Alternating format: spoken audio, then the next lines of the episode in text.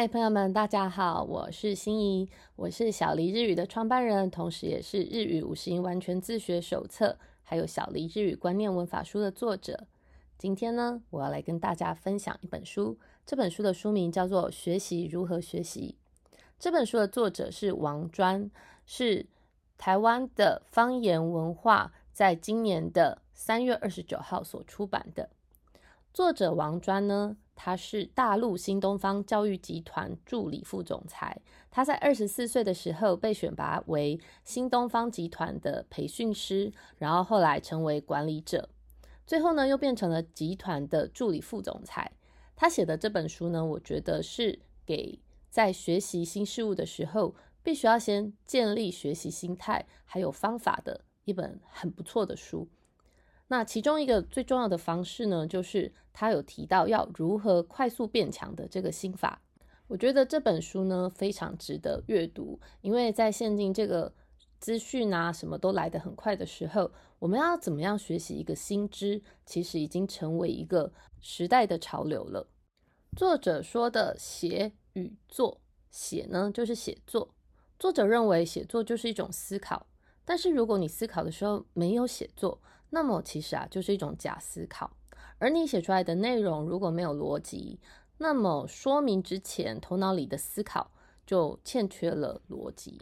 而另一方面，如果写出来你没有行动，那么就是一种假行动，也就是作者他非常推崇的知行合一。请你想想看。自己是否在自己的工作上面，其实已经工作了很多年。如果呢，要你把你自己工作独到的见解写下来，这时候如果你没有什么可写的话，作者啊他就认为说，在这个时候，也许你可能没有你想象的那么专业。因为啊，写作可以让我们的思考原形毕露。等到你真的要写的时候，会发现我们的思考脉络好像有那么一点点惨不忍睹。当你写完了一个想法呢，我们必须要想办法运用这个想法。然后，如果这些想法没有错的话，你只是让它停在你的脑子里面，没有做，那其实这个也还是一个假的想法。所以，作者他很倡导的一个方式呢，就是不是写一篇文章，而是呢，每一次你其实只要针对你的想法写一张简单的卡片就可以了。把文章呢变成卡片，对作者来说。这就是他所谓的卡片思考法。一张卡片上面呢，你可能只需要写两百啊到三百个字就很足够了。那这个部分呢，对我来说，我觉得非常有启发。因为呢，往往我写一本书，我常常会要强迫自己，可能是凌晨三四点起床写。这个部分其实还蛮痛苦的。但是呢，如果我可以每一次只需要写一个卡片，之后再把卡片凑起来、收集起来的话，其实。在写一本书的时候，就会相对容易多了。所以这本书呢，有很大的篇幅呢，是在讨论说我们要如何建立学习的知识卡片，然后呢，怎么样管理，还有分类你的知识卡片，最后再来复习知识卡片。作者说，一个人要怎么样很快的成长呢？大约呢，可以分成五个方面。第一个方面呢，就是阅读，再来是写作、知识管理、学习成长，然后工作跟生活。作者呢，他把读书啊，还有学习，把它譬喻成这个港边装船的这个货柜。其实，在货柜的发明出现之前啊，人们都会将形状啊、大小不一的货物啊，一个一个放进这个船舱里面。可是呢，船舱啊，它为了要把这个空间最大的利用，所以呢，发现诶摆进去的东西不太对了，又得重新再把它搬出来，然后再重新把它放进去。因此呢，往往很耗时，然后又很耗工，又很耗钱。结果呢？这个货柜的发明改变了这个航海的命运。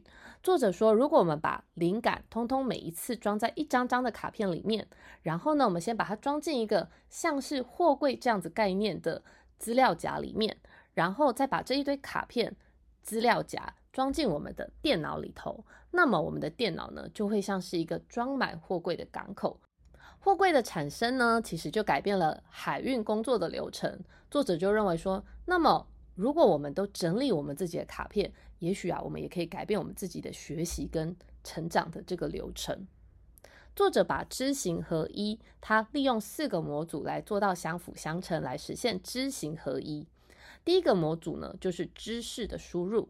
在知识的输入里面呢，作者又认为说，阅读、听课，还有观察生活跟搜寻是很重要的几个管道。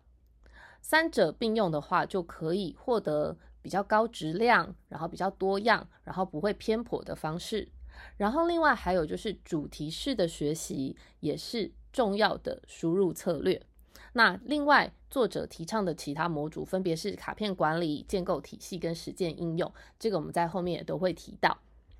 很多人在阅读的时候呢，会觉得阅读的效率是第一个重点。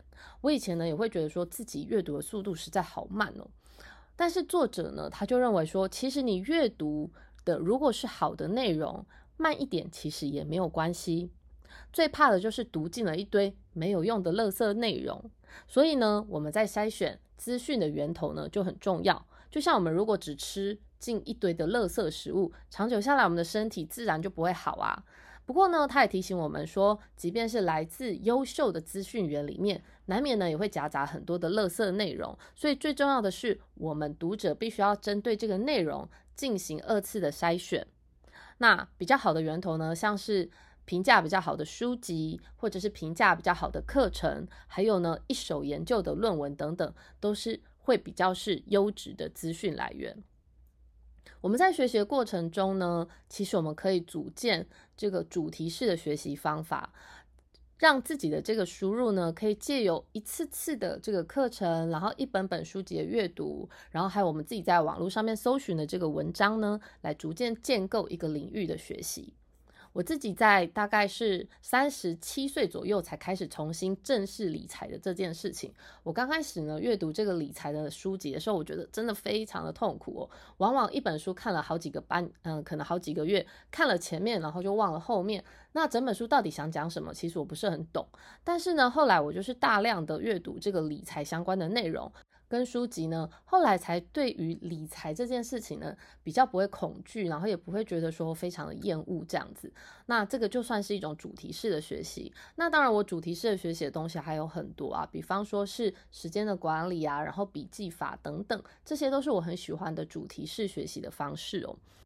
有的时候呢，我们可能会觉得说精通精读一本书呢，其实啊。真正是还不如多读几本书，我们就反而比较容易学到一个主题。那我们要怎么样选择你现在适合的主题呢？作者啊认为说，我们可以选择一个近期你用得上的主题。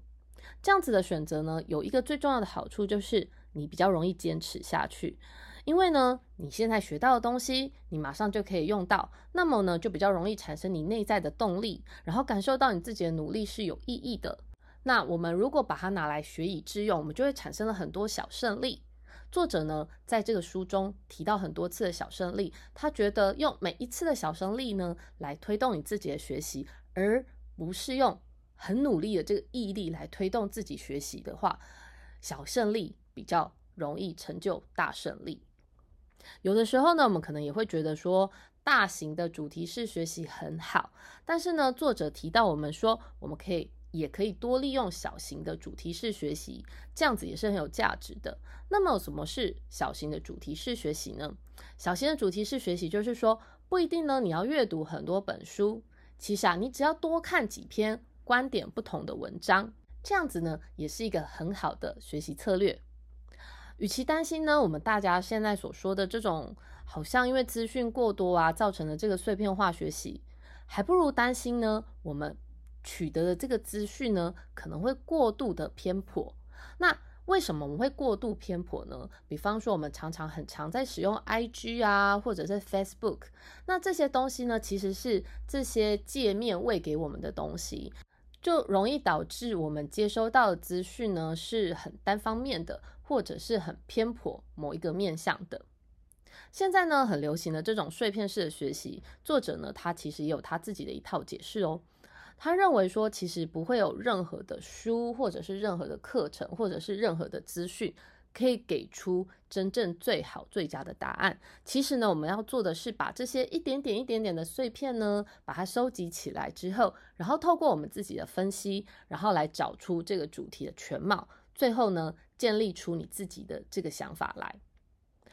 关于这个模组写卡片的这个部分呢？作者认为说，我们啊要练习写知识卡片，而不是呢做书籍的摘要笔记。从小到大呢，我们写的笔记呢，可能已经很多了，但是我们一定要记得说，高效的工作笔记呢，我们不是为了要记录哦，而是为了我们要思考。请你试着想想看，我们呢是不是很常到了某一个景点的时候，我们会在那边打卡，然后在那边拍照，然后上传自己的社交媒体。可是呢，在那个当下，其实你真正的有享受到当时这个旅程带给你的快乐跟美景吗？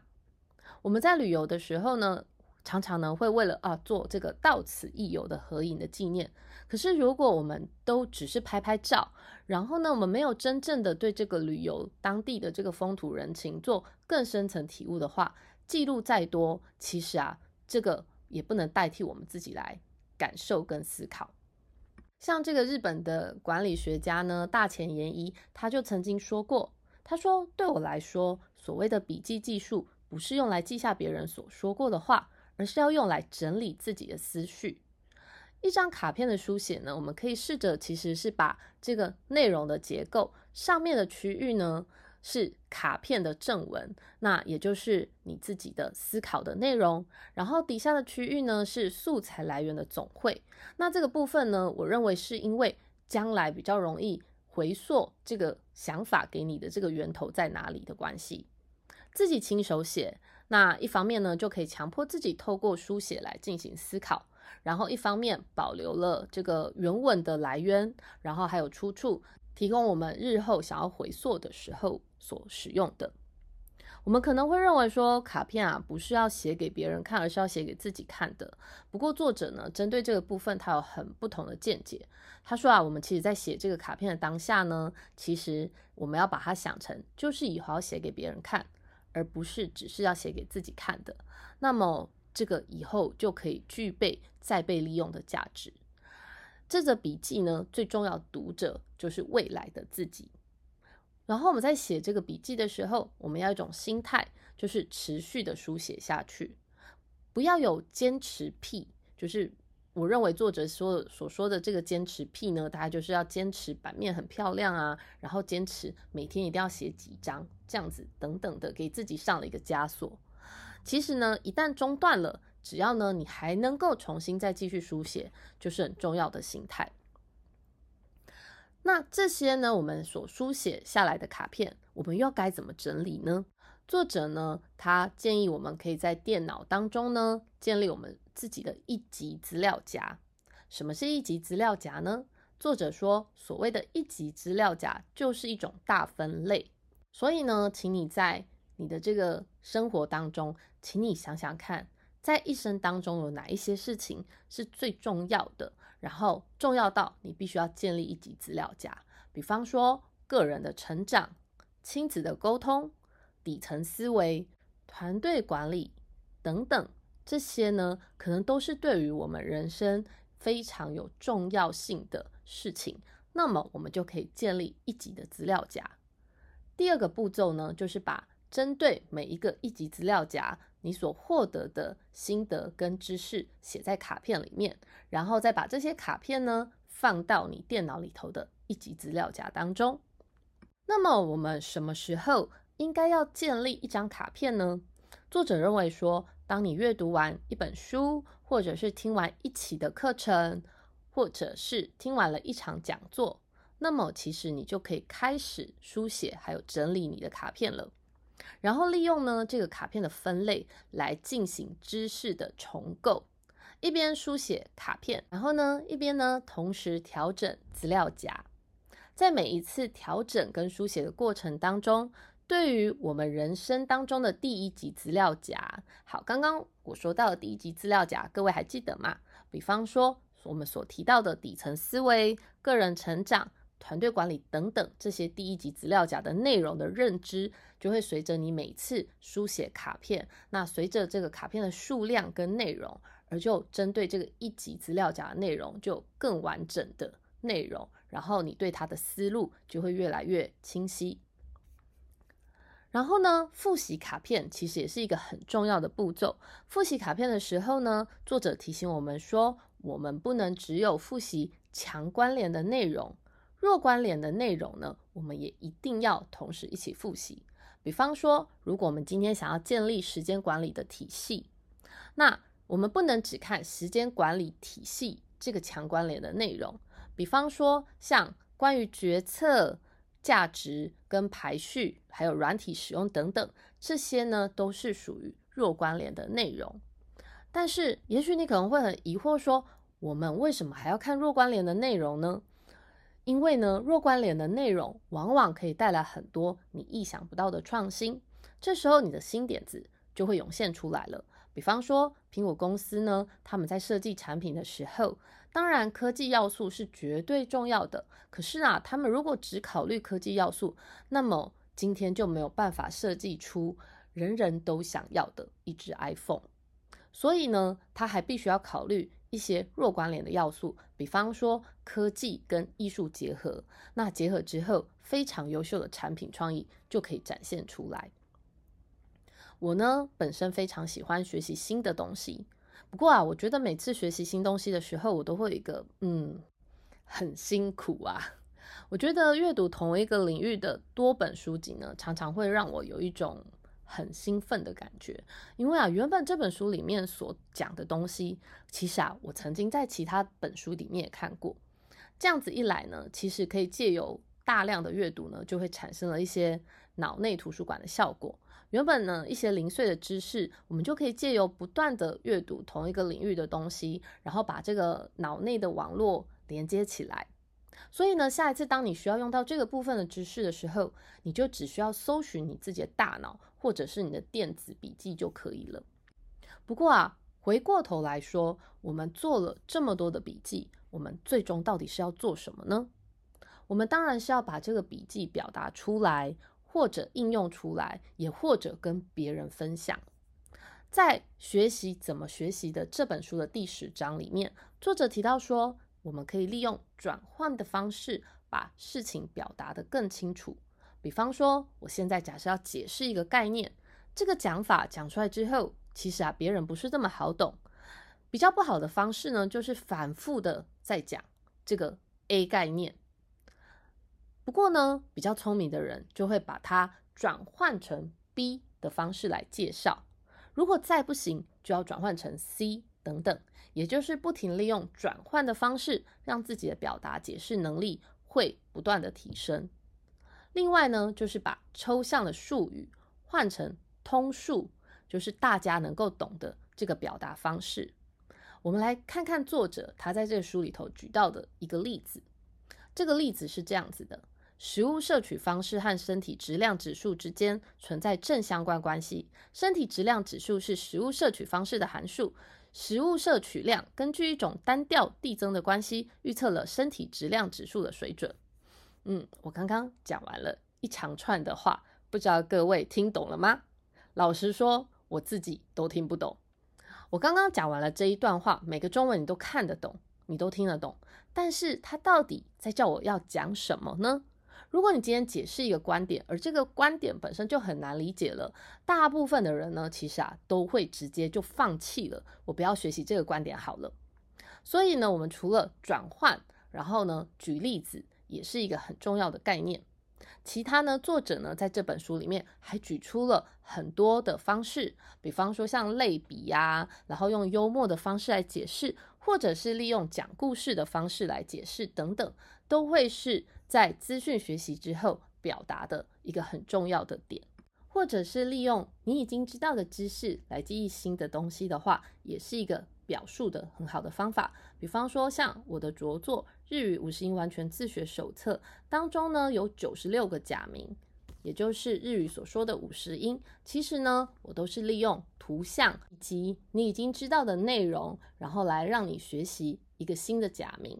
因此呢。通常用过这本书的人都很可以快速的记忆起假名。作者呢，在这本书的最后呢，提醒我们说，其实啊，我们要勇敢的，并且很愿意的向他人分享我们所知道的知识。那其中呢，很常见的分享方式就是写文章、录影音课，或者是直播，或者是办线下的实体讲座跟写书。这本书呢，总体来说，我觉得它的概念并不会难懂，而且这本书它很贴心的，就是它在这本书的最后，它有帮读者们整理它整本书的内容重点。它甚至还提供了一张心智导图，来供学习者复习，还有回想他在这本书所提供的知识内容。这本书呢，我很推荐，就是有学习需求，或者是像我这样子的知识工作者去购买来阅读。我相信呢，在读完这本书之后，应该会有很大的收获。我是心怡，如果呢你喜欢日本的食物文化，或者是历史，或者是你对于新出版的书籍、畅销书籍等等很有兴趣的话，请记得订阅 Podcast 阅读日本的频道。我们下次见哦。